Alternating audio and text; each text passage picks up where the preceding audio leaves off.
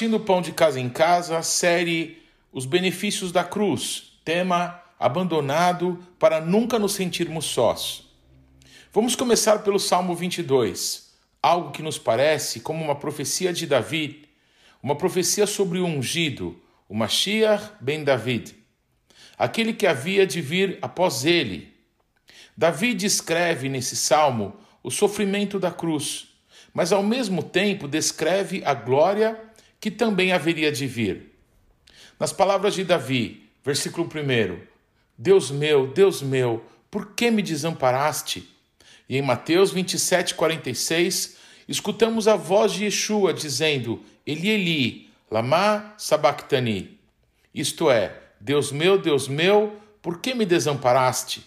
Sim, Jesus sentiu na cruz tudo que nós sentimos em nossas vidas carnais. A enfermidade, a dor, o desprezo, entre outros sentimentos que vivemos.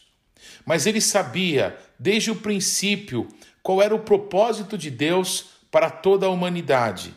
Ele se entregou na cruz para que todos nós fôssemos um só com Ele e então curados em nosso corpo e também em nossas almas. Ele se entregou conforme Isaías viu e descreveu a cena no capítulo 53. Olha o que Isaías fala no versículo 3.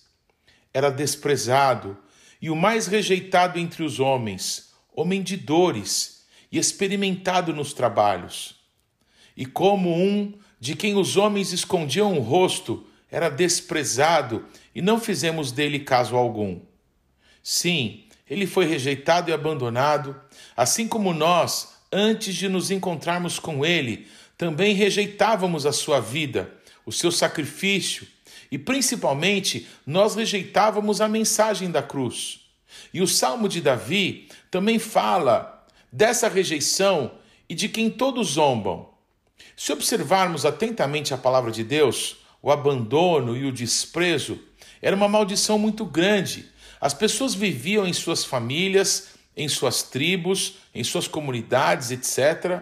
As pessoas pertenciam a um povo. Você se apresentava como: Eu sou Fulano, filho de Ciclano da tribo de X. Não importa quem era você, você nunca estaria só, pois você pertencia a um grupo social. Podemos ver vários profetas se apresentando dessa forma. E eu creio que Pedro nos ensina isso também quando ele diz em 1 Pedro 2, 9 a 10, que agora somos um só povo, mas vós sois a geração eleita, o sacerdócio real, a nação santa, o povo adquirido para que anuncieis as virtudes daquele que vos chamou das trevas para a sua maravilhosa luz.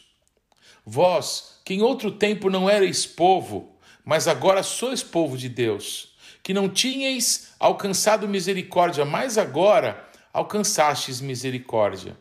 Meu Deus, quantas vezes eu zombei da mensagem da cruz, quantas vezes eu neguei o seu nome, como Pedro também fez antes de escrever tais coisas.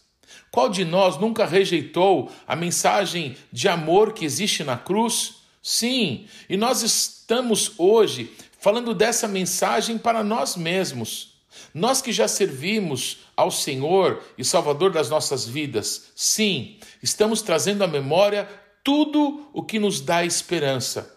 A nossa esperança tem um nome que é sobre todo nome no céu e na terra. O nome de Yeshua, que nos salvou e nos tirou da morte para a vida eterna. E a isso dizemos, Daieno, isso é o bastante. Em Isaías 53, 7, fala que ele foi oprimido e afligido, mas não abriu a sua boca. Como um cordeiro levado ao matadouro, e como a ovelha muda perante os seus tosqueadores, assim ele não abriu a sua boca.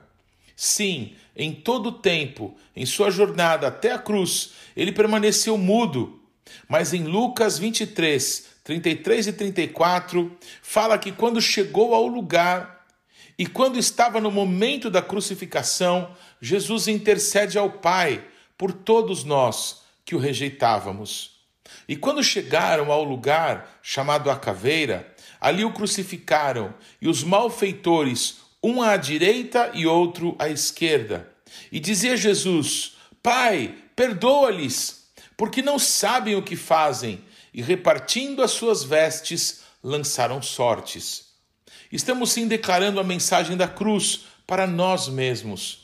Assim como o Salmo 22, 22 a 24, diz que Davi iria declarar o nome do Senhor no meio da congregação, ele diz, pois, a rejeição de Yeshua na cruz era para que nenhum de nós nunca mais estivéssemos só.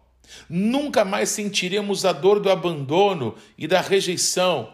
Muitos de nós vivemos em nossas histórias sentimentos de sermos abandonados, seja por nossos pais, parentes e ou amigos, ou até pela família que constituímos.